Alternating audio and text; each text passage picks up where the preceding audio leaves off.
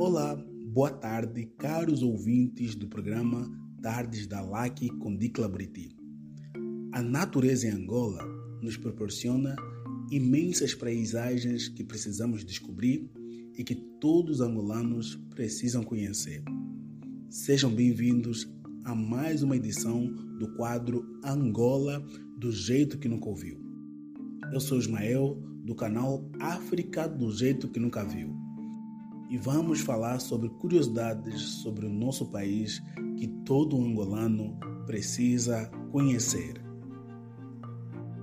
Dicla, muitos conhecem na província do Ambo o Morro do Moco, a montanha mais alta de Angola, com mais de 2.620 metros de altura.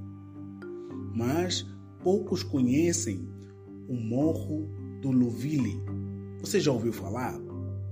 Esse morro, também conhecido como Morro do Lubiri, fica situado no município do Alto Rama. É um morro incrível que vale a pena também ser conhecido e visitado. Caros ouvintes do programa Tardes da LAC, a natureza em Angola nos guarda vários segredos que estão escondidos perante os nossos olhos. E um desses segredos é o Centro Botânico de Quilombo, localizado na província do Kwanza Norte. E o Centro Botânico do Quilombo fica localizado pouco menos de 5 quilômetros de Ndalatando. Foi criado em 1907 como Centro de Investigação das Seringueiras. Era conhecido também como Jardim Botânico do Cazengo, mas em 1961 passou a chamar-se de Centro de Estudos de Salazar, o nome colonial da capital do Kwanza Norte. No Centro Botânico do Quilombo produzem-se cerejas, mangas, morango, sapsape, goiabas, amoras, gajajas, jacas e carambolas. Então, vale a pena conhecer este centro botânico na província do Kwanza Norte. Dicla e caros ouvintes, como sugestão de praia, temos a praia de Sangano, em Luanda. Uma praia calma e sem muita agitação.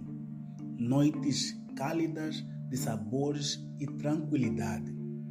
Esta praia é ideal para quem quer fugir da agitação do dia a dia e procura tranquilidade, mas também é ideal para apreciadores de marisco, onde a rainha é a famosa lagosta, muito boa. Para além destas, é também possível comprar peixe fresquinho que acabou de sair do mar. Que maravilha! Caros ouvintes, e sobre a origem dos nomes das nossas províncias, hoje vamos falar sobre a província do Uís.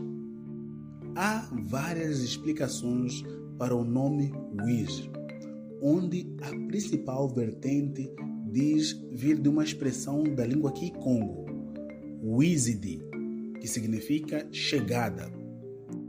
Vocês sabiam disso? Então, esse nome foi dado em alusão aos primeiros portugueses que se fixaram na região. Outra versão é que o nome da província está ligada ao nome do rio Uige. Olha que incrível!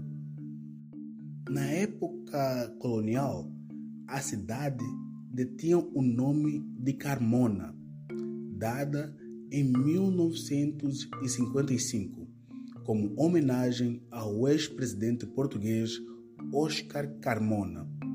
A cidade manteve este nome até a independência em 1975. Caros ouvintes e Dicla, chegamos ao final de mais uma edição do nosso quadro Angola do jeito que nunca ouviu. E quero agradecer a todos os ouvintes pela sintonia e pela audiência. Me despeço na esperança de voltar no próximo programa do Tardes da LAC. Abraços e como sugestão de música Rui Mingas, Meninos do Ambo. Um forte abraço, até o próximo programa.